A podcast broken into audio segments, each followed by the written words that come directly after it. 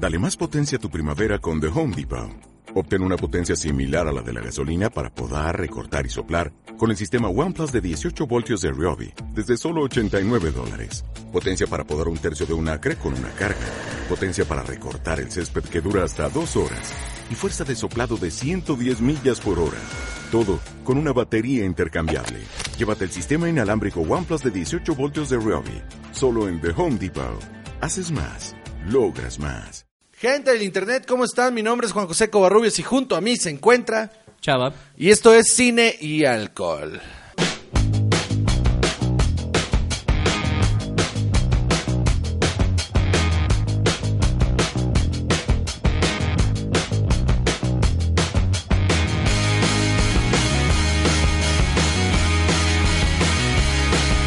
Pues muy bien, una edición más, damas y caballeros de cine y alcohol. Nos encontramos otra vez en los Chava Estudios, aquí en este...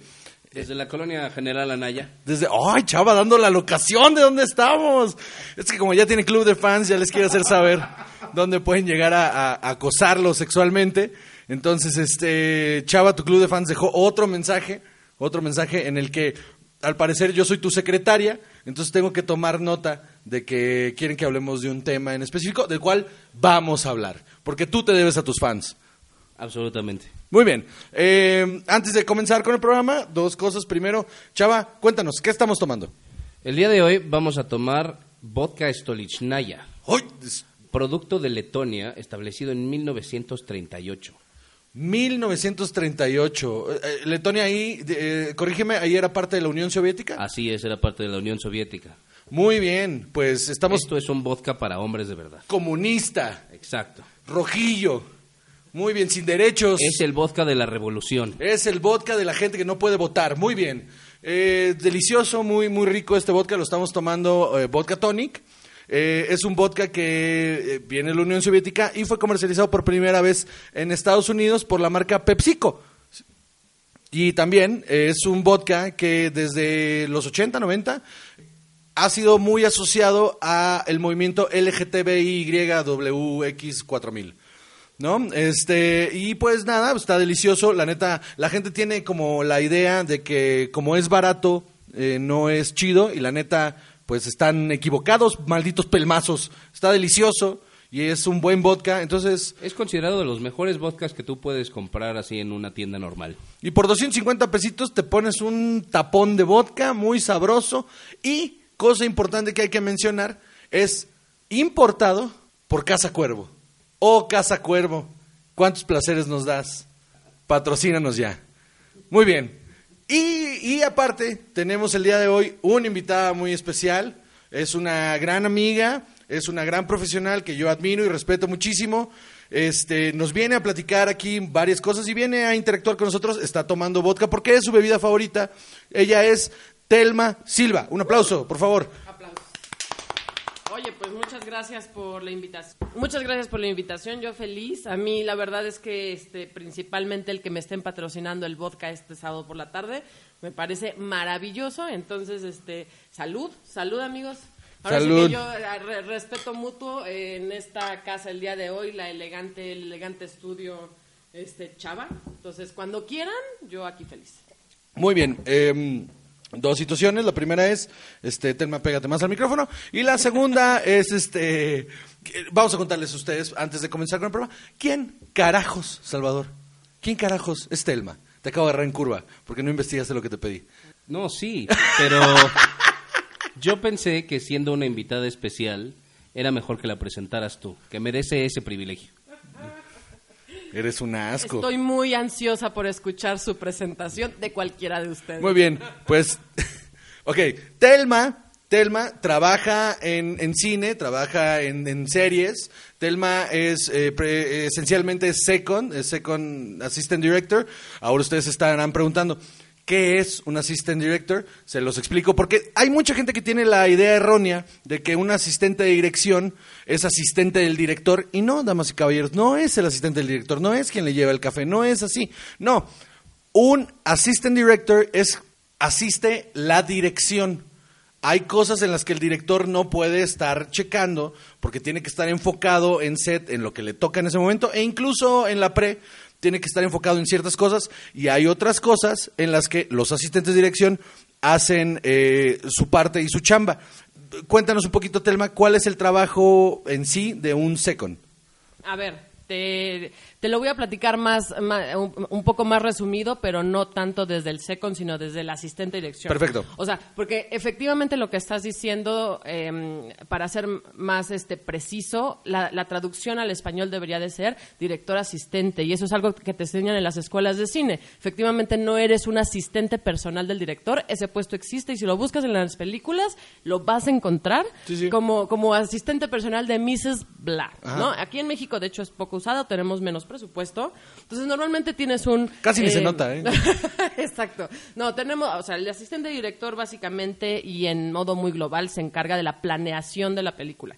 ¿No? O sea, desde que te llega tu, tu masa, mm, que es tu guion, eh, tienes que desglosarlo, tienes que, eres como la voz del director, el intermediario con todo su crew para hacer, para pedir lo que se necesita para filmar. ¿No? O sea, ese es un poco tu, ese es a grandes rasgos tu función. Como second, efectivamente yo tengo muchos años, tengo casi 15 años siendo second de dirección, que es casi lo que, a ver, he hecho, a veces soy primera, a veces soy key second, soy asistente de dirección, a mí así se me enseñó.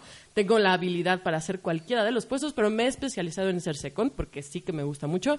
Eh, mi función principal es ver por los actores, ¿no? O sea, yo veo, desgloso el guion, le ayudo al, primer asistente a- a que este guion esté eh, eh, en capacidad de que cada persona que llegue de arte, de vestuario, este, de maquillaje, de efectos especiales, tenga un desglose de necesidades. Y entonces un poco mi labor es que en avanzada voy viendo que la gente sí esté al día preparando lo que necesita que los actores tengan un llamado, que haya una hoja de llamado que diga qué hora tiene que estar qué cosa en un set, etcétera. Hay, hay muchas funciones, sería, sería un programa completo decir lo que yo hago. Sí, sí, sí.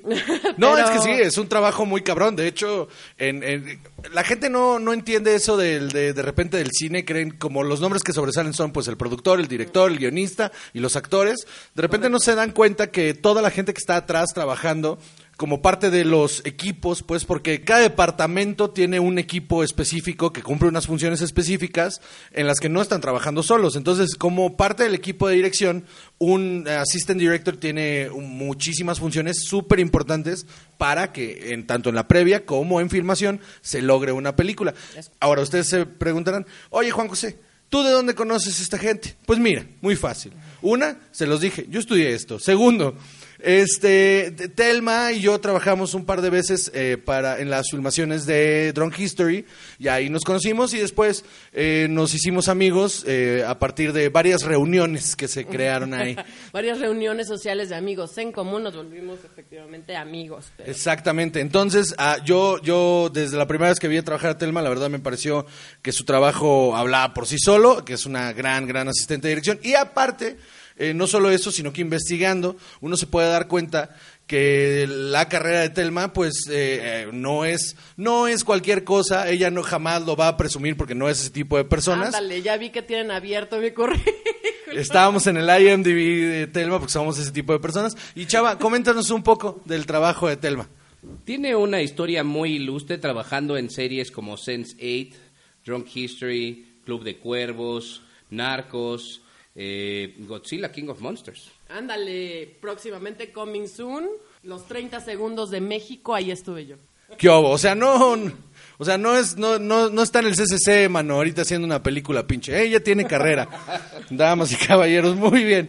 Vamos a empezar entonces con los temas del día de hoy, con una gran invitada. Espero que disfruten este programa con alguien que sí sabe de lo que está hablando. Entonces, eh, primer tema, chava. El primer tema es el tema favorito de Telma. Eh, ella nos dijo que estaba muy interesada en hablar de esto. Son las noticias que hubo sobre Star Wars. Vamos a hablar de Star Wars por fin. Finalmente se nos hizo, vamos a hablar de Star Wars. Eh, ¿Tú qué opinas, Telma? Este, pues mira, efectivamente es este una de mis películas favoritas, este No, a ver, a ver que, que- efectivamente sí las sí vi este como la, la trilogía principal y luego vi este la no la precuela no sé qué y la pero ver, tengo que serles muy honesta, la verdad es que tiene muchos años que yo me perdí, yo me perdí en el espacio, no no no ya dejé de verlas, ya Rogue One ya no la vi y todas estas últimas ya no las vi. Yo le perdí el hilo, lo, lo- soy muy honesta. Este, me gusta mucho la ciencia ficción, me gusta mucho Star Wars, pero y si voy seguramente la voy a pasar bomba, pero no soy fan. Pero sin duda yo puedo opinar, yo opino de todo, ¿eh? Venga, Perfecto. danos la noticia, chava. Pues terminó la filmación del episodio 9. Uy, ya se acabó la filmación, ya van a empezar a hacer la post y, y van a lanzar trailer que en el verano ya tendremos trailer. Seguramente sí. En el verano tendremos trailer porque la película sale en Navidad. Bueno, siempre la anuncian para Navidad, pero terminan acercándola al 16, 17 de diciembre, que siempre como que les gana la... la- Para aprovechar las vacaciones. Sí, sí, sí. Y, y- y a, mí, a mi parecer, esta película es la única que va a competir este año con Endgame por la taquilla. O sea, por el récord de taquilla es o el final de la trilogía de Star Wars o Avengers Endgame. Cualquiera de estas dos van a superar los dos billones. Ahora que la competencia ahí va a estar muy interesante porque Endgame la tiene más fácil porque es un poco más actual y además las, las películas han estado un poco más pegadas. Y además eh, las películas previas de Star Wars, el episodio 7 y 8, no han sido lo que la gente espera. Sí, la, de hecho, el episodio 8 polarizó bastante al, al fan de Star Wars. Y hubo un- algunos como yo que dejamos de verlo. Hubo alguno, ah, hubo, hubo gente que de plano dijo, yo ya no me meto en esto, yo ya pago una renta, a mí no me importan estas cosas. Cuando salga en Netflix. Cuando salga en Netflix lo a ya está el episodio 7 de hecho en Netflix. O en la plataforma de Disney. Disney. Sí, cuando salga la plataforma de Disney, ahí van a estar, junto con The Mandalorian, que es la serie producida por John Favreau, que va a salir para el, streaming service de, Disney. Muy bien. Eh, ¿Por qué hablamos de esto? Porque eh, también se anunció, los ejecutivos de, de HBO anunciaron que se han parado eh, los proyectos alternos de Game of Thrones porque los creadores de Game of Thrones se van a ir a trabajar para Disney a hacer tres películas de Star Wars. Que lo que yo creo es que va a ser una trilogía nueva eh, que, que se, se, se rumora que va a ser en el pasado. Entonces mi, mi, mi mente geek de Star Wars está pidiendo a gritos que la historia que escriban sea Old Republic, que es una de las mejores historias que se ha escrito de Star Wars, que no tiene película. Entonces espero que esa sea la trilogía que van a dirigir estos cabrones. Que además esto de los eh, productores de Game of Thrones fue un anuncio accidental. Sí, sí, porque querer. estaban anunciando por qué no iban a salir otras cosas y de paso dijeron pues es que eh, David Benioff y D.B. Wise estaban iban a estar ocupados con tres películas del universo de Star Wars. Game of Ahora, Thrones, ¿sí lo ves, Telma? Me encanta. Ok. Y espero con ansia la, la, la que ahora sé por ustedes que no es la última temporada, deprimentemente. Y no sé si estoy tan emocionada de que se haya parado el, el- lo que sigue de filmación por, por Star Wars, pero supongo que, que será algo bueno. ¿A ustedes les emociona particularmente que los creadores de, de Game of Thrones, o sea, hay algo relacionado, a ustedes les gusta y dicen, está chingón que ellos paren su proyecto de Game of Thrones y vayan a hacer mi, mi, mi saga favorita que es Star Wars? Nadie nunca me pregunta nada. Eh, y... Es que, ah, es que, perdón, es que también estoy de comunicación No, no, está y me especialicé en periodismo. Está chingón, esta mujer lo puede hacer todo, maldita sea. Eh, eh, contestando tu pregunta, me da curiosidad. Me da curiosidad. A mí se me hace interesante que tienen un gran historial con, con material épico. Entonces, a la hora que empiecen a crear un Star Wars de The Old Republic, que es la teoría que se está manejando ahorita, eh, pues Es épica. va a es estar que- muy padre, ¿no? Es O que sea, Old Republic, aparte, es una historia muy épica. Son batallas enormes eh, de muchísimos eh, eh, Jedis y, y muchi- o sea, son... son películas eh, de, épicas, pues. Entonces sí me, sí me llama mucho la atención que hayan agarrado a dos, dos creadores de una serie, de la serie épica más exitosa de todos los tiempos, para hacer una trilogía sobre Star Wars épica. O sea, me parece muy atinado. Creo que no, no, no sé si me emociona porque eh, cuando anunciaron a J.J. Abrams para hacer Star Wars, me emocioné sonaba una gran idea. y luego me defraudó. Este, no me defraudó, pero no, no cumplió las expectativas. Entonces no sé, no sé si, si emocionarme valga la pena, pero sí me llama mucho la atención que vaya a suceder esto. O sea, pero sí suena una gran estrategia de querer levantar ese spin-off. O Ah, sea, cabrón. que no pase nada más. O sea, ya tiene todo un eh, gigante público, o sea, propio Star Wars, que no matter what, y no, es- no- o sea, no importa que sea lo que salga, van a estar, van a estar listos para ver, es cierto. O sea, porque hay algunos que no importa si es bueno o es malo, están listos para ir a, a ver y están listos para salir a decir que está chingón. O sea, eso, eso es una realidad. Pero entonces si a eso le sumas el público que ya tienen los, o sea, que Game, of Thrones, tiene, eso puede ser una bomba. O sea, eso sí está chingón porque aparte ellos están trayendo un, un creo, o sea, tienen toda una nueva era de, de, de ciencia ficción y de efectos especiales y de realización que le puede dar un super boom. O sea, Sí, eso sí es cierto. sí. A mí, a mí como alguien que dejé de ver las sagas de Star Wars, me dan ganas de verlo. Pero eso que dices es justamente, eh, es la única cosa que me emocionaría. O sea, vas a agarrar a un, a un equipo de producción que se ha dedicado a hacer cosas épicas con muchísimo dinero para la televisión y ahora le vas a dar todo el dinero del mundo para que hagan lo que se les dé la gana con Star Wars, suena muy interesante. O sea, si ya con lo limitado que tenían en, en HBO lograron hacer lo que hicieron, ahora imagínate con los presupuestos de Disney para trabajar en Star Wars, eso va a estar muy cabrón. Eso sí me llama mucho la atención. Aunque a mí me suena también un poco a plan de rescate. O sea, después de cómo les fue con Solo. Pero fíjate que, o sea, sí, pero yo creo que sí le están apostando mucho a que le vaya muy bien al episodio 9, porque para estas alturas ya, ya, estaban en llamas con las películas anteriores. O sea, ya estaban en llamas de retakes y reshoots y cambio de director y, y, vamos a... O sea, cuando corrieron a Colin Trevorrow, lo corrieron cuando estaban en el proceso de terminar el guion. Y cuando lo corren, entra J.J. Abrams, hace los cambios en el guion y empieza él a hacer su pre. El problema con Solo fue que el director que tenían, que no me acuerdo quién es, eh, ya estaba terminando de filmar la película, o sea, le faltaban dos semanas para terminar y lo corrieron. Y entonces entra Ron Howard a reestructurar el guion y hacer el 70% de reshoots de la película y por eso quedó hecha, o sea, por eso es un cagadero.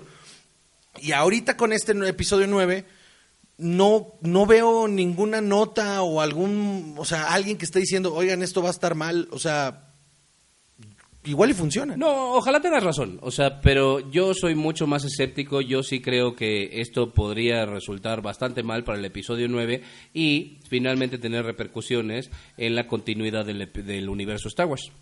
Lo que me queda claro es que el episodio 9 cierra la saga de los Skywalkers. O sea, se acaba esa historia y vamos a lo nuevo. Ya es momento. No sabemos, eso llevan diciendo 20 años, man. Es que ya no queda más, ya no queda ni uno, ya están muertos todos. Ajá, exacto. Solo Esto queda ya es el fin de Kylo los Ren. que los conocen. Kylo Ren es el único Skywalker que queda y, y ni siquiera, o sea, es o sea, solo, su apellido es solo, ya no es Skywalker. Entonces, ya no hay Skywalkers, ya se murieron todos. Es el primo segundo. Es pri- sí, es el primo incómodo, ¿no?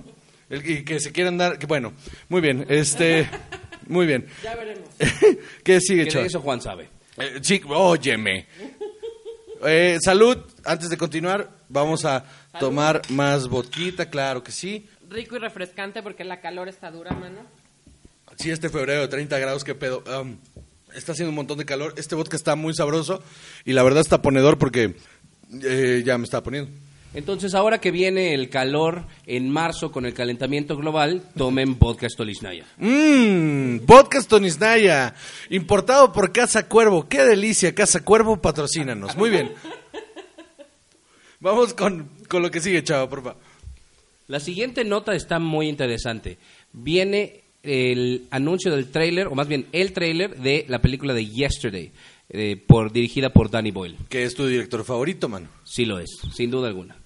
Entonces Chava está muy emocionado porque hay una película nueva de Danny Boyle sobre la música de los Beatles, que aparte eh, se ve muy interesante, se ve muy chingón. Cuéntanos la premisa, Chava. La premisa es que hay un músico mediocre o normal que tiene un accidente, aparentemente, por lo que nos cuenta el tráiler, y cuando despierta se encuentra en un mundo en el que nadie recuerda a los Beatles, él es el único que lo conoce, entonces empieza a tocar las canciones y todo el mundo está muy impresionado y de ahí forja una carrera en la que canta en una época actual las canciones de los Y Beatles. se vuelve hiper famoso. Entonces eh, suena muy interesante. ¿Viste el trailer tema? ¿Qué te pareció? Me, me deprimí un poco por pensar en un mundo sin los Beatles. Está cabrón, ¿no? Pero ese es justo el punto de la premisa. Creo que eso es lo que lo vuelve atractivo. Total, no, bueno, además ya sabemos que a Danny Boy le gusta jugar con los sentimientos y mentes del espectador. Y lo único que pensé cuando terminé, además de que se ve chingón y que, o sea, la verdad es que el formato está Está muy bonito esos cookies, esas deformaciones. y no voy a hablar de nada técnico. No, no, no, mentira. sí, sí, adelante, La verdad adelante, es que adelante, está chido. Eh, Independientemente de que sí se ve bonito. eh, no, sí, sí, ah, sí te sorprende. Siempre Danny Boyle te sorprende con sus premisas, porque no es la típica historia de, de amor de siempre. Siempre tiene un twist y entonces justo no te esperas ver un mundo sin los Beatles. O sea, sí, sí me dieron ganas de verlo. No, la verdad sí suena muy interesante. E- Es cierto, Danny Boyle no siempre hace películas de amor, o sea, 127 horas. Hay, hay muy poco romance, según recuerdo. Eh, Él con su piedra, yo lo vi enamorado. pues tuvieron una relación muy cercana, ¿no? Hasta le entregó su brazo. Tóxica, diría yo, ¿no? Fue como tóxica. Pero ¿quién no ha estado ahí, Juan? ¿Quién no ha estado dispuesto a perder un brazo por salir de una relación tóxica? Muy bien. Pasamos a lo que sigue. Eh, la verdad es que yo creo que de Yesterday, mi única preocupación, porque yo soy una persona muy positiva siempre, es que, ¿qué tal que todo es un sueño? Me va a molestar mucho. O ¿Qué sea, tal que que, al final- es porque tuvo un accidente? O sea, que, y que se despierte y que se... ¡Ay, ya me contaste el final! Me va a chocar si eso es lo que sucede. Maldita sea, ojalá ese no sea el final porque te voy a odiar por siempre si ese es el final. Y, y yo a Danny Boyle, ese día dejo de ver sus películas. Mira, no mames, o sea, si le perdonaste la playa, mano. O sea, si le perdonaste la playa, le puedes perdonar cualquier cosa. ¿Que- ¿Le perdonaste que te plagió Shutter Island? Este. Algún día les contaremos esa historia de... No, no, se las cuento yo ahorita. Sí, fue él. Ah, fue Martin Scorsese, perdón, sí. Ok, Island. te- te- perdón, te- pero te cuento, te cuento esa historia bien rápido. A ver. Hace unos seis años, siete años, diez años, hace diez años, a Chava lo contrataron para dirigir un cortometraje escrito por un actor, escrito y protagonizado por un actor de medio pelo, que no voy a decir su nombre porque no me acuerdo, este, y, Yo sí, pero ¿para qué? y no lo voy a quemar. Este, y la historia era, y ahí te va, y te lo juro, esto es hace diez años, Shutter Island es hace ocho, ¿ok? Más, ¿no? ¿No, no? Pues lo que quieras. Eh, nuestro corto lo, precede por dos años. Sí, sí, dos años de diferencia entre el corto y la película, ¿vale? Ok, so- so- sostenemos que hay un plagio. A ver, sigue. No, hay una coincidencia cósmica espantosa. Porque ahí te va. En la premisa del corto es: un detective está investigando en, unas, en un manicomio la muerte de alguien. Y el detective, pues, está ahí, ¿no? Investigando esta muerte. Para que el twist nos demos cuenta que el detective era un paciente del manicomio. Esa es la premisa del, del corto. Y ese es Y el durante corto. toda la investigación le dan pistas muy crípticas y complicadas. Ajá. Oh, no. Y luego fuimos al cine, dos años después, y nos sentamos, porque fuimos a verla juntos, nos sentamos, y durante toda la película nos estuvimos volteando a ver de, pero este es el corto que hicimos. ¿Qué está pasando aquí? O sea, desde que iba, iba a la mitad la película, y le dije, no mames, que este güey es paciente, y este es nuestro corto. Realmente la única diferencia que había es que la nuestra estaba situada en Jojutla, Morelos. Sí, no era una isla, era Jojutla, Morelos, Y y supongo que el actor de medio pelo y no DiCaprio. eh, no era DiCaprio, y, y este, y no, y pues no. usaba calcetines de Superman. Sí, sí, ah, sí, porque se le pidió, se le pidió que llevara su vestuario, pues era un corto, o sea, tenía presupuesto el corto, pero no era uh, gran presupuesto, ¿no? Pero no para vestuario, digamos. O sea, sí, un par de cosas de vestuario, pero, o sea, al actor se le pidió, lleva tus propios calcetines, mano, o sea, llévate unos calcetines, ¿no? Te vas a poner traje, llévate unos calcetines. Entonces hay una escena en la que brinca y todos en el set, bueno, en, en la ocasión, le volteamos a ver los pies y traía unos calcetines de, con logos de Superman. Qué hermoso. Y cuando Era le- su sello. Y cuando le preguntamos, oye, mano, ¿y, y- y los calcetines? Es que no tengo de otros, nos dijo. Ay, no, y díganme que se quitaron los suyos y se los dieron. ¿Qué pasó? ¿Qué Por hicimos amor ahí? del arte. Estábamos en Jojutla, Morelos. Nadie más tenía calcetines. La vestuarista Sí, se porque lo puso estamos grabando en verano. como camote. Estábamos grabando en verano, entonces todos andábamos en shorts y chanclas prácticamente. Sí, fue una cosa espantosa. Fue una cosa espantosa. Pero bueno, eh, esa es la historia. Oigan, lo lamento, ¿eh? Yo más. Yo más. Y algún día Martin Scorsese lo lamentará también. No, La próxima vez, este, derechos de autor, ya saben, no es tan caro. ojo, ojo, ojo, el corto nunca vio la luz. El editor un día me dijo, no, chava, mejor no lo veas. Así, de plano. Así de bien me fue. O sea, ¿nunca lo viste terminado? Está cabrón. O sea, es, eh, y eh, en defensa de todos los involucrados que de- de- en ese corto, el 95% de la producción éramos estudiantes de cine. Eh, eh, o sea, estábamos, yo estaba en segundo semestre y todos los demás estaban en cuarto. Teníamos una actriz importante por ahí. Sí, teníamos una actriz importante y, y- y teníamos, no, y teníamos un buen equipo. O sea, todos los gaffer y todo era gente súper profesional. Que después fue a hacer cosas grandes. La- sí, las, cabe- las cabezas de departamento, todos éramos estudiantes de cine. Y ahí fue donde se cagó el proyecto, porque la gente importante, o sea, la gente importante estaba debajo de los. de ni ex- o sea, era una, fue un Y yo como director no supe contener al productor y no decirle que sí a todo. Sí, pues fue una experiencia de aprendizaje más que nada. Para todos, ¿eh? Para todos fue una experiencia. Por eso ya no le digo que sí a todo a Juan. Ah, eh, exactamente. Muy bien. Bueno, eh, hablando ya, ventaneando aquí a Chava y a la producción de aquel corto, eh, eh, Yesterday. Yesterday se ve muy interesante, va a salir en el verano, vamos a verla, vamos a hablar de ella, porque de verdad, de verdad, eh, se ve que es un, como siempre, Danny Boyle dando trabajos muy cabrones, a excepción de La Playa. Eh, y esperemos que esta sea otra gran película de este caballero. Muy bien, antes de continuar, vamos a un corte. Vamos a un corte y regresamos. Hola, yo soy Pablo Pérez Y yo soy Javier Medina. y juntos hacemos La Paja Nocturna. El podcast, el podcast. Tenemos un podcast que se llama La Paja. La Paja Nocturna, Vivi Vital antes de dormir. desde Costa Rica para el mundo. Humor inteligente para público inteligente. Una de dos. La Paja Nocturna. Si nos escucha en otros países, Eh, no es lo que parece. escúchanos en Spotify, Apple Podcast O tu aplicación favorita de podcasting. o visita lapajanocturna.com O búscanos en Facebook. o en Twitter O en High Five. o en Tinder. Sí. Seguimos continuando, claro que sí, con su podcast de cine y alcohol. Claro que sí, Damita Caballero que nos escucha. Eh, vamos a continuar con el programa y el siguiente tema es, Chava. El siguiente tema es una parte importante del corpus de trabajo de Telma. Club de Cuervos. Vamos a hablar de Club de Cuervos, mano. Yo, miren, antes de, de pedirle su opinión a Telma sobre Club de Cuervos, quiero, quiero eh, que tomemos cosas en cuenta. Primero, Club de Cuervos es la primera serie producida en México para Netflix. Eh, En español. Es la primera serie en español producida por Netflix. Ok, la primera serie en español producida por Netflix, eso está más cabrón. Este es del señor Gas Alasraki, este de pues hijo de, Al- de Alasraki, el de Alasraki Media que pues es La Raki Papá. Ajá, que exactamente, que se ha dedicado toda la vida a la publicidad, es un es, un- es un hombre que, que pues es muy famoso por, porque tiene su emporio de publicidad.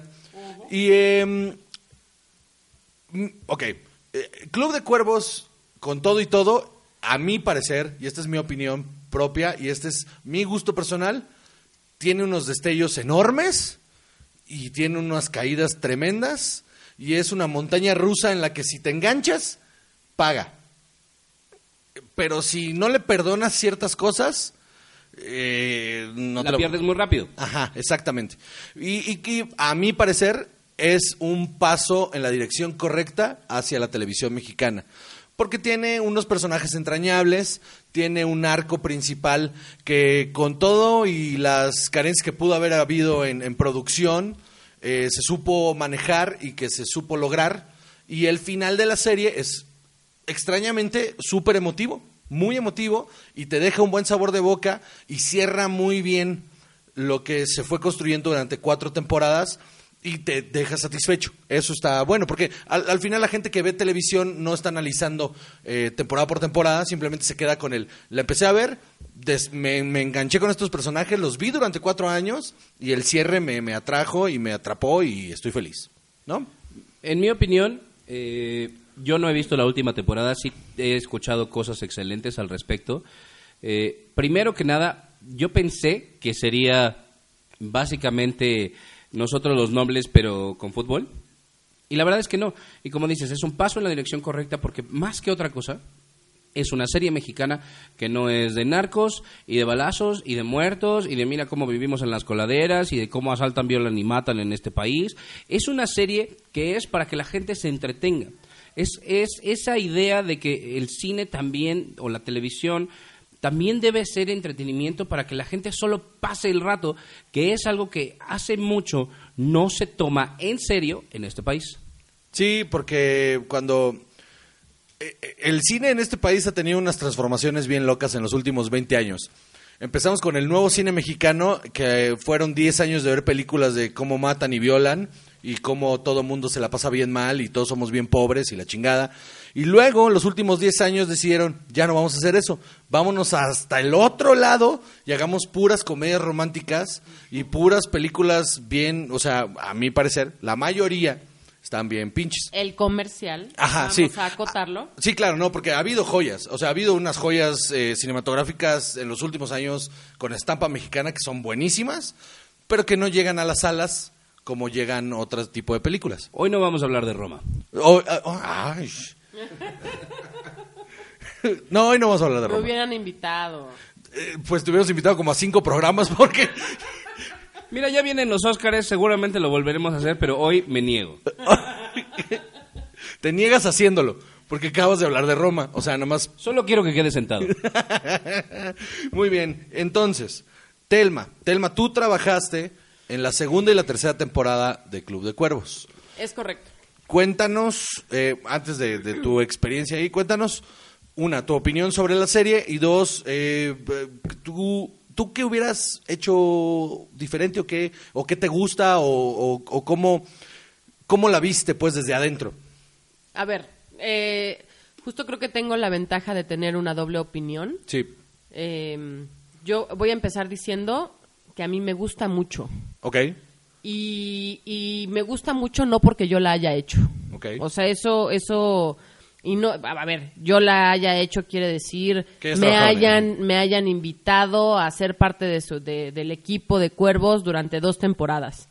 Me invitaron a la tercera y desafortunadamente a la cuarta, ¿no? a la perdón a la cuarta y desafortunadamente no lo logré por compromisos de trabajo pero a ver a mí me gusta mucho. O sea yo la primera vez yo la primera temporada que, que vi de Club de Cuervos la vi no porque fuera a ser la, la siguiente temporada la vi por gusto la vi porque todos hablaban de Club de Cuervos. Yo no sé si recuerdan cuando se estrenó recién pero yo escuchaba a todos hablar de que, o sea, más allá de que les gustara o no, porque había eh, opiniones muy polarizadas, o la odiaban o la, o la amaban, y creo que sigue siendo un poco lo mismo ahora, aunque creo que ya hay opiniones un poco más objetivas por, cuatro, por cuatro temporadas. Y Eh, positivas, eh, eh, se ha vuelto algo más positivo en la última. Sí, creo que creo que ya la, la opinión globalizada te- tiende a ser más positiva, pero en ese momento o la amaban o la odiaban y yo la vi por por eh, digamos me- mera disciplina de saber qué se está haciendo. Yo te- yo trato de hacer eso cada vez que se está hablando poco o mucho de algo que creo que vale la pena por lo menos tener una opinión, lo veo. Y por eso la vi y me gustó mucho, no porque la no técnicamente, no estoy hablando ahorita técnicamente. Yo la vi, la terminé en un día y estaba con lágrimas de risa en los ojos. Ok. O sea, a mí verdaderamente es un humor que me divierte mucho, que no me parece ni tan inocente ni tan No, no. simple. O sea, cabe mencionar, creo que sí efectivamente no es tan pretencioso para un público Común, eh, eh, sí. común medio, o sea, creo que es muy muy muy fácil de digerir, pero también creo que entre líneas tiene un humor muy filoso, que si lo agarras y te enganchas de él, no lo puedes dejar de ver. Ese es, ese es justo el, eh, mi punto de Club de Cuervos. La primera temporada yo la vi, eh, de decirlo, por morbo, porque pues era la primera serie de Netflix hecha en México y la vi por morbo y aparte porque conozco a, a los productores, eh, este, eh, Mark, el hermano de Gas, este, lo conocí haciendo stand-up. Y a lo conocí un par de veces que estuvo ahí en varios shows. Eh, me, me, me pareció un tipo muy agradable y cuando vi su película le vi cosas muy Los no- de eh, Nosotros los Nobles. Me pareció que tenía, eh, otra vez, que era algo en la dirección correcta.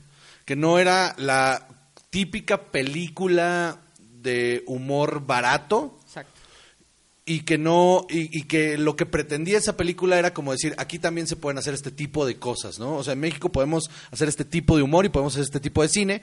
Hubo cosas y detalles técnicos que a mí no me parecieron pero eso ya fue escarbándole realmente.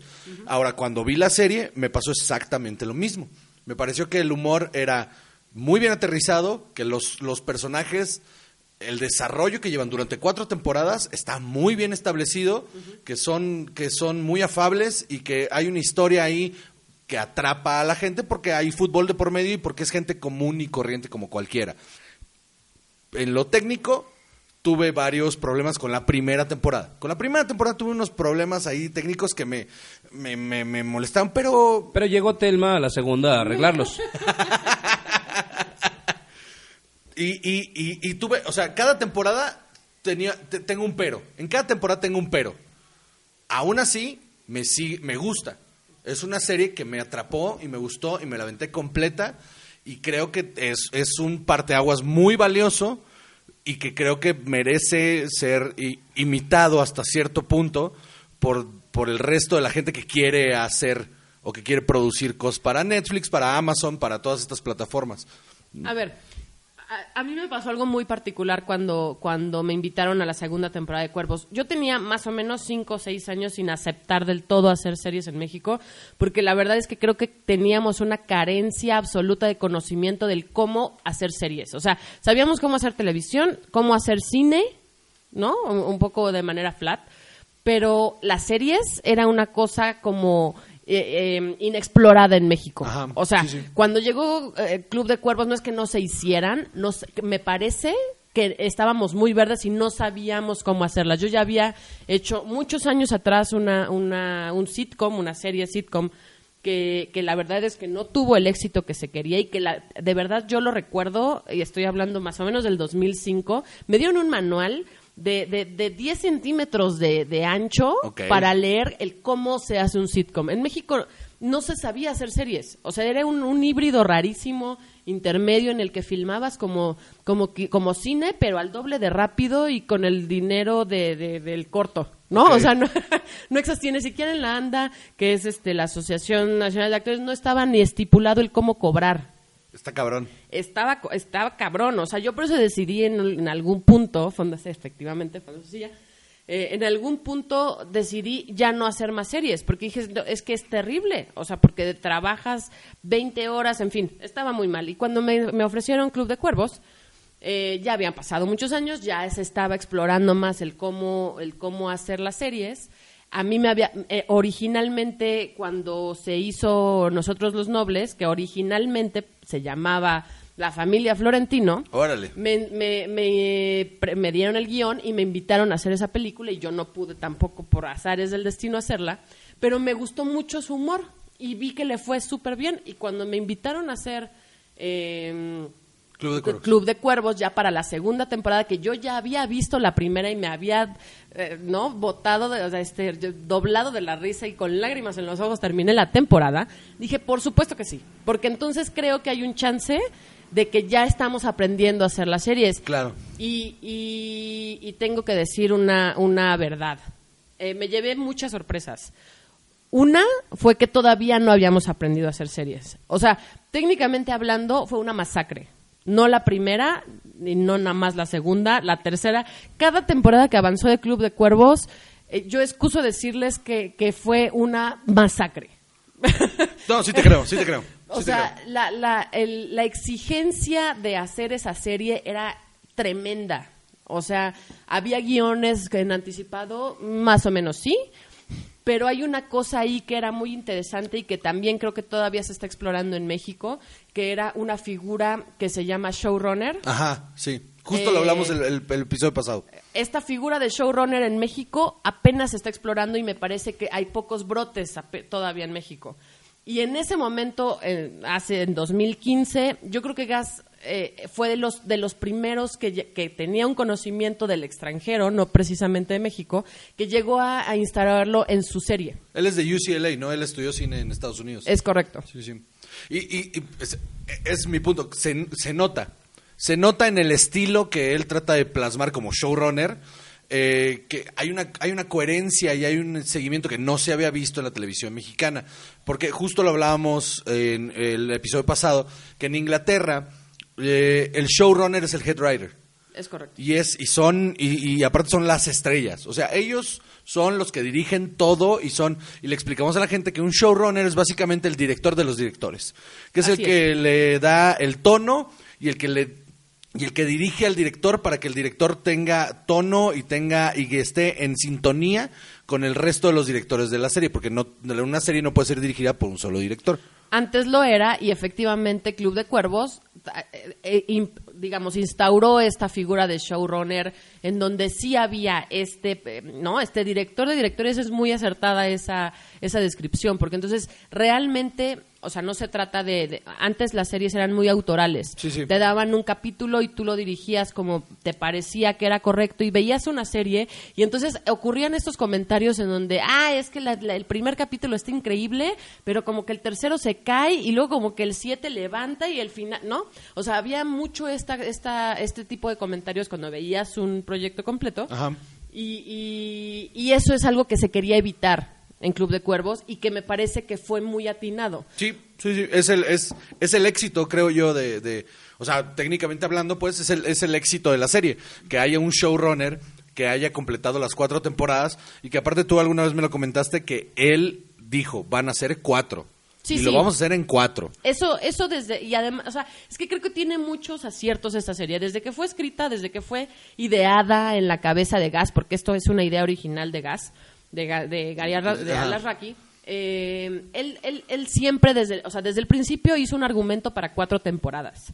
O sea, él tenía clarísimo desde que hizo su primer temporada, desde que, digamos, hizo el argumento de sus primeros diez capítulos, o creo que son tres en la primera temporada. Sí, son tres, el- de su arco principal, ¿no? De las. Exactamente. Y luego creo que los bajó a 10, pero bueno. Eh, digamos, cuando escribió su primera temporada, yo cuando entré a la segunda, a mí desde el principio me explicó por qué cada personaje era importante y en dónde y en qué momento de la historia y de qué temporada iba a cobrar importancia. Eso es algo que yo nunca había visto. O sea, llegar... la- la- Es muy gringo, es un trabajo muy gringo. no, y está cabrón. O sea, tú llegas a. La verdad es que a mí me parece que. O sea, a ver. No, no quiero no, no, no, no quiero sonar groupie, ¿eh? O sea, porque No, la no, no. verdad es que aquí hay un- o sea, Gary puede tener mu- muchas cosas de locura porque sí creo que los que están medio genios son medio locos. Sí, sí. Eh, y él tiene mucho de genialidad. Él tenía muy claro de qué quería lograr con esta serie desde el, desde el momento en el que escribió el primer argumento. Entonces, claro, conforme lo fue desarrollando, él tenía muy claro para dónde iban los arcos de todos los personajes, de todas las historias. O sea, era de, este no puede ser tal, ¿no? O sea, alguien que a mí, o sea, me llegó a pasar con personajes que decía, tienen una escena, Gary. O sea, de verdad, ¿por qué no haga? No, porque en la cuarta temporada, me acuerdo perfecto, porque en esa cuarta temporada, y no voy, no voy a spoilear, pero uno de los personajes principales de esta temporada, que es como el antagónico que va en contra de todo el tiempo del- de, de los Ajá. cuervos, ese lo casteamos en la en segunda la seg- temporada. Ya sé, ya sé quién dices, claro, sí, sí. Lo casteamos en la segunda y yo le decía, tiene una escena. Sí. Decía, sí, pero, pero gracias a él, la cuarta temporada va a ser lo que va a ser. Entonces, no puede ser cualquier persona.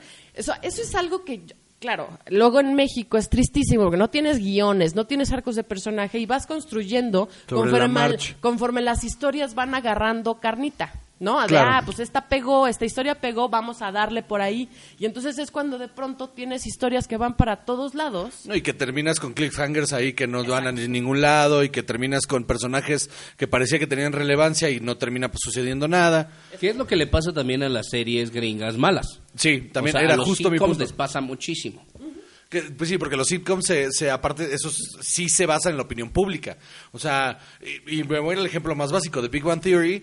Eh, si tú ves el piloto, el personaje de Sheldon Cooper tiene impulsos sexuales. Sí, hay todo un chiste al principio de cómo se masturba y la pornografía que ve. Y como a la gente no le gustó ver que el raro tuviera sexualidad, entonces se la fueron quitando poco a poco hasta que hicieron este personaje y lo crearon alrededor de eso.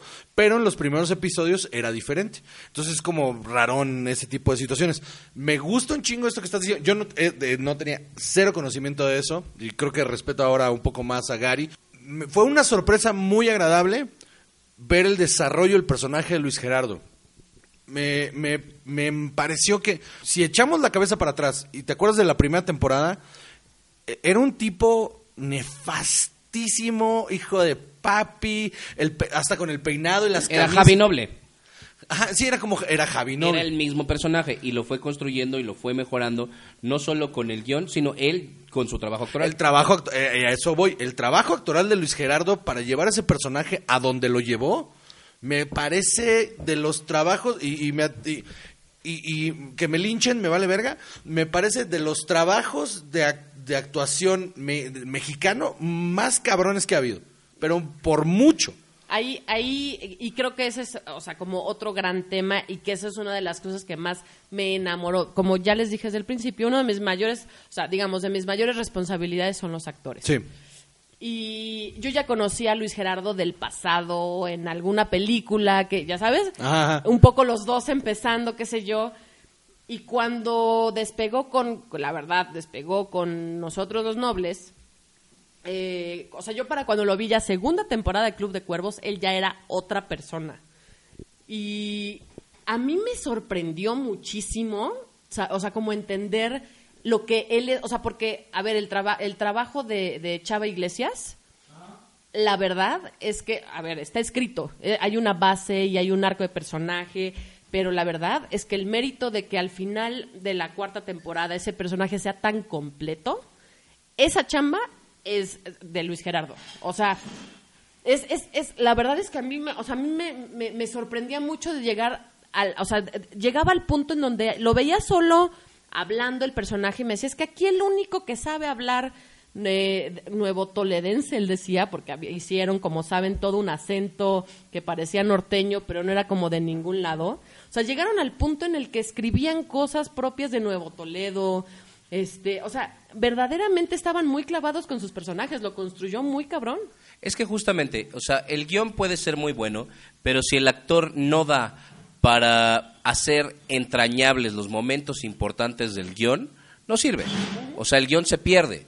Entonces, él lo que ha hecho es poder construir esos momentos, darles vida y eh, en, en todas sus interacciones y en la química que tiene con los demás actores o en la química que crea su personaje con los demás personajes, ha hecho que la gente se identifique con él. O sea, no importa qué tan eh, interesante sea el personaje en el papel, si no hay trabajo actoral, se pierde para siempre. No, y Mariana, Mariana también lo hace increíble. Mariana eh, eh, tiene un tiene una responsabilidad muy cabrona a partir de la tercera temporada donde es que ella ella se vuelve, porque Luis Gerardo ya era el importante, pero cuando Mariana se vuelve la protagonista de la historia y, y no le pesa, no le pesa la serie, lo hace increíble, la verdad. Me sorprendió muchísimo ver su trabajo ahí. Yo no la conocía hasta esta serie y la verdad quedé enamorado de su trabajo, me encantó. Pero yo creo que no, o sea, a ver, sería, me parece injusto hablar de, de solo uno, dos o tres, o sea, porque puedes hablar de, o sea, Chucho Ochoa, Hugo Sánchez, es un personaje que se nos va a quedar en la cabeza por muchos años, es un gran personaje. O sea, en su momento, Tuvo su propio spin-off. muy desafortunado, Pero vaya, o sea, pero algo le vieron que, o sea, que lo Sin quisieron duda, hacer. Sin duda. O sea, no, no, me queda claro. En algún momento y hubo partes, de, eh, según recuerdo, de la tercera temporada que Hugo Sánchez era la serie. O sea, era, era, cobró una importancia que la verdad es que me sorprendió mucho que la haya perdido para la cuarta temporada. Pero Sí se opaca un poco, ¿no? En la cuarta, pero tiene tiene razón de ser, tienen que cerrar los arcos de los de los personajes principales. Ah, no, no sé si te pasó yo yo su- o sea, yo ya por ahí del séptimo capítulo que veía que se iban yendo los personajes Sí. se están despidiendo o sea lo que hay en cuenta se están despidiendo mano qué, qué, qué tremendo pero la verdad es que creo que es un gran trabajo o sea creo que les voy a leer es más les voy a leer eh, justo cuando salió que yo estaba un poquito yo tenía ganas de verla, yo la iba a ver porque ya está, porque yo hice la segunda, la tercera, la primera me, me, me gustó mucho y yo me volví como, como una fan de, de, de, de Closet, de decir, pues a mí sí me gusta y la voy a ver y ya está. Y, pero entonces, antes de que la viera ya cuando se había estrenado, mi hermana me mandó un mensaje que me dejó tan cerrado. Al día siguiente lo vi. Se los voy a leer porque es el último mensaje que tengo de mi hermana como tal. Dice, ustedes disculparán las pelades, dice su mensaje. No mames, no puedo superar la última temporada de Club de Cuervos, está increíble. Al día siguiente dije, la tengo que ver. O sea, Claro. ni le contesté el mensaje a mi hermana, dije, ay, qué grupi. Porque ella es refan de la verdad de Hugo Sánchez y no es por mí, esto no tiene nada que ver conmigo ni que yo haya partido, o sea, no tiene nada que ver conmigo. Entonces, algo que a ella le gustó. Un poco a lo que voy es, o sea, qué padre que termine una temporada hasta su cuarta edición y te quedes con un gran sabor de boca. Sí, sí, la verdad sí. Me llegó un momento que fue me encontré a mí mismo teniendo emociones durante el- los últimos capítulos donde dije, hey, ¿esto de dónde viene? Este, me están, o sea, estoy involucradísimo con estos personajes. ¿Cuándo fue la última vez que algo de la televisión mexicana hizo eso? A mí nunca. A mí, No, no, tampoco. A mí nunca. Ahora, yo quiero apuntar una cosa. Eh, hace rato Telma dijo que no había tradición de sitcoms aquí. Hubo un intento en 1998, Una familia con ángel. una familia con Ángel, que era una porquería. Y luego se hizo un remake de La Niñera.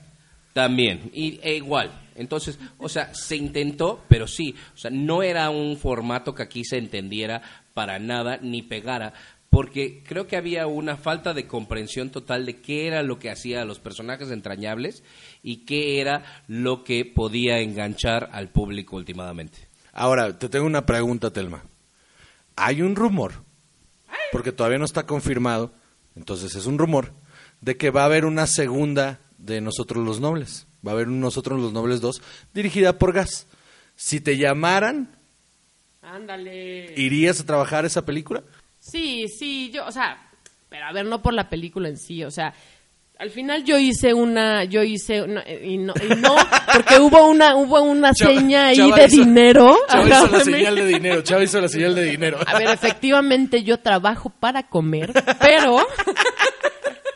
No, no, a ver, o sea, que, que, pues obviamente te pagan lo que trabajas y demás, pero también es una realidad que yo hice familia con muchos de, de, de, de esa producción, ¿no? O sea, me parece gente buena que tiene sus altibajos y que luego sí explotan un poco a la gente, sí es cierto, tenían tiempos de entrega y, y eso los cargó todo el crew, tristemente, y así pasa en todos los proyectos mexicanos, tristemente no tienen el tiempo que, que deberían de tener. Me queda claro con los reshoots del- de, los últimos episodios. Uf, uf, eh, bueno, ahorita podemos hacer un paréntesis de ello. Pero no, no, yo creo que sí lo haría simplemente porque me parece, me parece que están haciendo cosas. A ver, es que segunda parte de Los Nobles me echaste a pensar un poquito. No estoy segura de que yo quisiera ver una segunda, una segunda película Está- de Los Nosotros los Nobles. Se, hace un par de meses se empezó a manejar el rumor de que Gas iba a hacer la segunda parte. Sí, sí. Pues piénsalo de manera... eh, es, es una de las películas mexicanas más taquilleras de la historia. Eh, aparte exitosa con la, con la crítica y con el público. Además, seguramente queremos ver la gasolinera de Javi Noble. Que es, ajá, que es un tema... Más actual que nunca. No, y que, y que justamente, o sea, aprovechar ese tema me parece muy cagado. Y, y- y está tan metido en el psique, la película está tan metida todavía en el psique del mexicano que en cuanto empezó a pasar lo de, lo de la gasolina, empezaron a salir los memes de... A ah, regresar todos los memes, claro, ajá, que era de por- de la idea. Y un chingo de gente diciendo por qué no le hicimos caso a Javi Noble, ¿no? Y es una película que sigue muy cabrón, arraigada en el consciente colectivo y que yo creo que sí, sí, miren, a mí, a mi parecer, y, y- y lo voy a plantear bien, o sea, cuando salió eh, Amores Perros, fue un parteaguas para el cine mexicano y a partir de esa película se intentaron hacer cosas. Hubo unas que estuvieron de la chingada, hubo unas que estuvieron bien hechas, pero se intentó emular el éxito de Amores Perros. No lo voy a poner a la misma altura, pero sí creo que cuando salió Nosotros los Nobles, también fue un parteaguas para lo que estamos teniendo en el cine ahorita. O sea, cuando se creó Nosotros los Nobles y fue un éxito, se empezó a tratar de emular ese éxito y entonces ahora tenemos 200 películas. ¿Godínez contra qué? En Mis Reyes contra Godines, sí. O sea, cada, cada, a lo que voy es que de las 200 producciones que se hacen al año en México, 160 son tratando de emular el éxito de lo que, de lo que fue eh, eh, Nosotros los Nobles. Entonces, comercialmente hablando, si, vuel- si sacas una secuela, vas a llenar las salas. O sea, eso. Y con dinero, y lo puedes hacer con dinero de Cinépolis, que ahorita ya, ya está produciendo. Entonces tienen como la. O sea, tienen carta libre, yo creo, ahí para hacerlo. Híjole, o sea, puede ser que sí, seguro le, seguro le iría muy bien, o le, si la hacen, seguro le va a ir muy bien. No sé si me encantaría ver una segunda. O sea, creo que preferiría ver otra idea original Estoy de acuerdo. Eh, de ellos mismos y a lo mejor vuelve a ser una comedia romántica o a lo mejor, o sea, creo que algo que sí es muy atinado entender es que el humor de Gary es la comedia. Sí, o sí. sea, creo que eso está bien y es, o sea, y hay que explotarlo por ahí. No estoy segura de que una, ya, o sea, ya creo que las hay que aceptar cuando un proyecto terminó. Pero bueno, ya está, no, bueno, si me hablan, Gary, llámame. Yo, yo, a mí me gustaría ver que le den un nuevo proyecto en Netflix. O sea, a mí me gustaría ver una nueva producción de Alasraki en, en Netflix con otro tema, con otra cosa, explotando eso que le funcionó esta primera vez, que es trabajar como se debe de trabajar en una serie. Con sus altas y sus bajas, con sus demandas y con sus y con todo, ¿no? O sea, que, que es a lo que iba, justo, lo de los o sea, en la última temporada, pues hay una parte donde a Mariana se le ve una peluca muy fea Uy, muy fea. y unos green screens ahí en la cancha que es como de, híjole, mano, esto no está chido. Y después me enteré, por, porque tú me contaste, que ella estaba ya filmando eh, la- el, el remake este de Manolo Caro. eh, de, ¿Cómo se llama la película? Perfectos desconocidos. Perfectos Desconocidos, la versión de Manolo Caro, ya la estaba filmando ella y le habían pintado el pelo de güero. Entonces, cuando tuvo que regresar a hacer los reshoots, no le pudieron pintar el pelo, entonces le pusieron esta peluca y, en, y a varias escenas en las que ella tenía que estar, que no pudo estar, se hicieron en green screen. Pero sabes qué, lo mencionamos en el episodio pasado. Eh, lo que debería de suceder en la televisión mexicana es lo que dijimos que pasa en la televisión británica, que es nos enfocamos en que haya calidad en la historia, en que los personajes estén bien desarrollados y nos preocupamos menos por el presupuesto porque también sabemos en qué situación estamos. Claro, Ah, Yo, yo quiero pensar ahora que esto que, o sea, tú viste y yo vi la peluca, a mí me perturbó muchísimo. A mí también. Efectivamente, la, la mit- o sea, todas las veces que lo vi. Tristemente se, se enfocó en este hermoso capítulo de la historia es de... un enorme capítulo, es el mejor capítulo de toda la serie. de la historia de, de amor entre Isabel y, y, este y el chivo. Fue tristísimo porque me pareció una gran, un gran capítulo. Y pero entonces todo el tiempo yo saltaba de esa peluca y fue ter- pero amigos perdón fue terrible fue terrible. Sé que no tiene que ver con ustedes pero No, pero es lo que me parte el corazón un poquito de ese episodio, porque ese episodio pudo haber sido perfecto si no hubiera sido por eso, que no es su culpa, ¿sabes? Eso es lo frustrante, que no fue culpa de la producción, sino que fueron circunstancias ajenas a ellos a la hora de hacer los reshoots. Porque el guion de ese episodio es el mejor guion en una serie mexicana, pero por mucho, esa ida y vuelta de, de, de mostrarte a ellos en el autobús teniendo conversación y cortar esas conversaciones con momentos del pasado que te terminan de englobar toda la relación, todo lo que estuviste viendo durante cuatro años sobre ellos. no solamente su relación, entonces te Con el remonta, papá. te remonta a la relación que tiene con un montón de otros personajes. O sea, eso es un gran capítulo, sí es un gran capítulo. Lo que está bien cabrón es que durante toda la serie siempre el papá estuvo presente, pero solo era como esta imagen del pasado. Y cuando tienes al papá en ese episodio interactuando realmente con los personajes, entonces en- entiendes un chingo de cómo, por qué funcionan como funcionan y por qué Isabel es así y por qué este Salvador es así. O sea, terminas de entender ese, ese capítulo te enseña todo lo que suponías y te lo plasma ahí y te lo pone en una historia que, sí, o sea, si, si, si hasta, si me das chance, eso pudo haber sido una película. Sí, es sí. una pinche comedia romántica hermosa ese episodio. Fue muy bonito, pero sí fue tristísimo. Técnicamente sí, hay que reconocer que no solo se nota, sino, sino se- sin- o sea, casi le ves la peluca. No estaba mal puesta, no, no estaba mal puesta, amigos, pero estaba, es que se veía claramente. Y la verdad es que bien dicen que cuando algo eh, no se nota está bien hecho. Claro. Y entonces si te das todo el tiempo cuenta que hay algo ahí raro, a lo mejor yo sabía que era una peluca y el espectador normal solo veía algo raro. Eso es a lo que voy. Al, espectador normal al final fue como de, ahí hubo algo raro, no sé qué fue, pero hubo algo raro.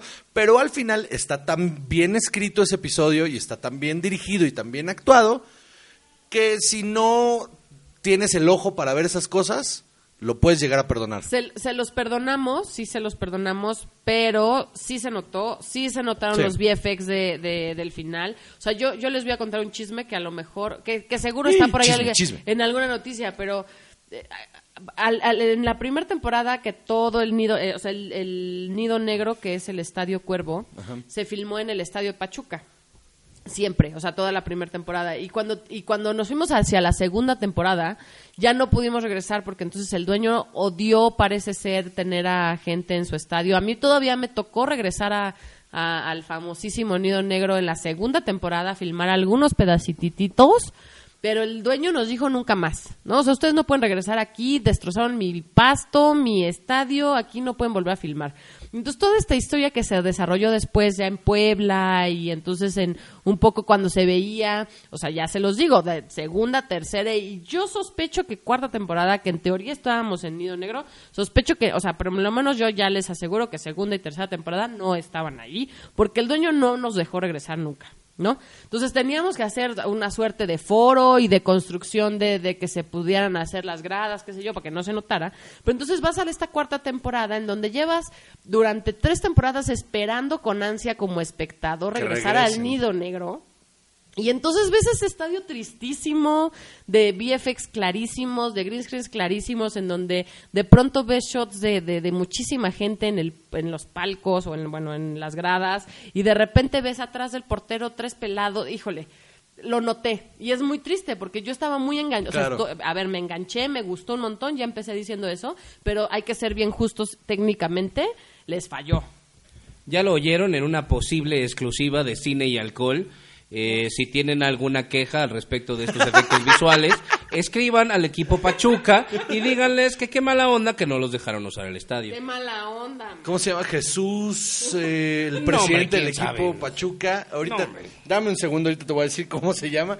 Eh, eh, eh, es eh, Jesús. Bueno, el punto es que, a ver, a mí, eh, insisto, me parece un paso en la dirección correcta.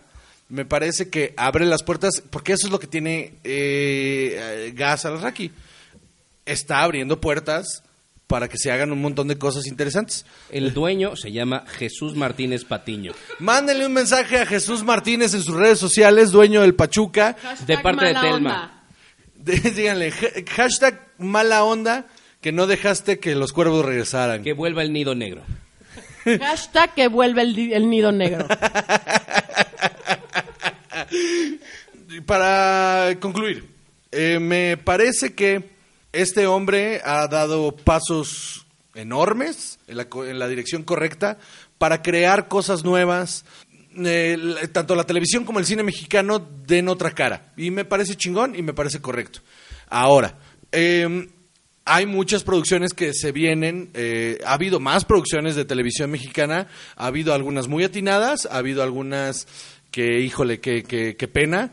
Pero, eh, por ejemplo, eh, en- de Netflix me parece muy atinado Diablero. Diablero me parece muy atinado. Me parece una serie que, eh, con sus defectos, con sus pedos ahí con la historia, eh, está muy entretenida y te engancha y te capta. Y toda esta idea de que, de, que es como una cosa como de supernatural, pero, pero a la mexicana, me pareció muy chingón.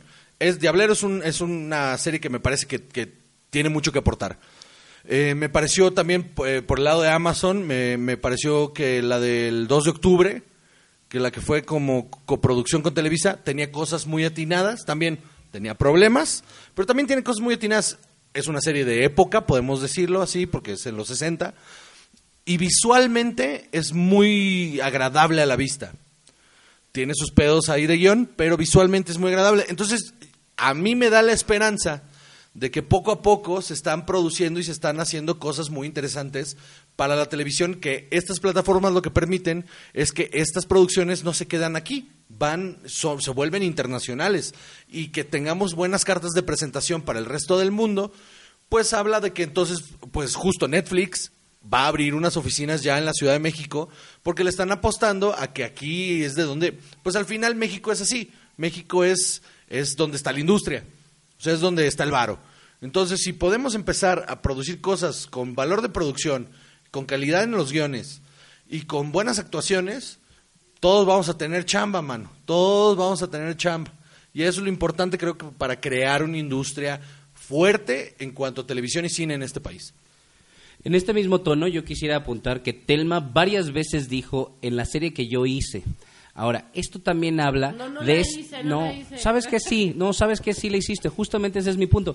Creo que es muy importante entender lo que dijo Juan hace rato de que también los asistentes de dirección y la gente de maquillaje y todo el mundo crea la serie, es un trabajo en equipo. El cine no eres tú solo con tu cámara, o sea, a menos que estés estudiando cine y estés muy artístico ese día, pero en realidad, o sea, esto es de todos. Y si no todo mundo hace su trabajo con este amor y este sentido de pertenencia, entonces no sirve para nada. Sí, justo sí, hay que tenerle amor al trabajo cuando estás haciendo esta madre, porque, eh, pues sí, o, como dijo Telma, yo, yo trabajo para vivir. Pues sí, pero si trabajas para vivir en algo que aparte te apasiona mientras lo estás haciendo, pues obviamente vas a hacer tu mejor trabajo y he aquí un ejemplo de alguien que ha sobresalido en su ramo porque le tiene un chingo de amor a lo que hace. Ay, no, eso es, eso es absolutamente cierto, ¿eh? O sea, efectivamente sí que como de esto, pero pero yo hago esto porque me apasiona y me enamora. Y de hecho, alguna vez un jefe que tuve me decía, es que ¿por qué hablas de las cosas como si fueran tuyas? ¿O por qué hablas de las personas o de los equipos como si fueran tuyos? Pues porque si estoy aquí ya le estoy dando mi, mi 80% de día y cabeza. ¿no? O sea, la realidad es que lo hago con todo cariño y sí que me enamoro de mis proyectos, como ya lo escucharon. O sea, sí me, sí me gusta un montón lo que hago y es que si no me enamoro, entonces para mí no vale la pena hacerlo. Y creo que esa es la gran ventaja de todos los que hacemos cine y nos quedamos, es porque realmente nos gusta hacer lo que estamos haciendo. Muy chingón, qué chingón. Eh, Chava, ¿algún último comentario? Hashtag todos somos cuervos. Muy bien, damas y caballeros, eh, ha sido un placer para nosotros este episodio especial con alguien de la industria, con una muy buena amiga, con alguien que después dar algo más que lo que nosotros les damos, que es pues nuestras opiniones ñoñas.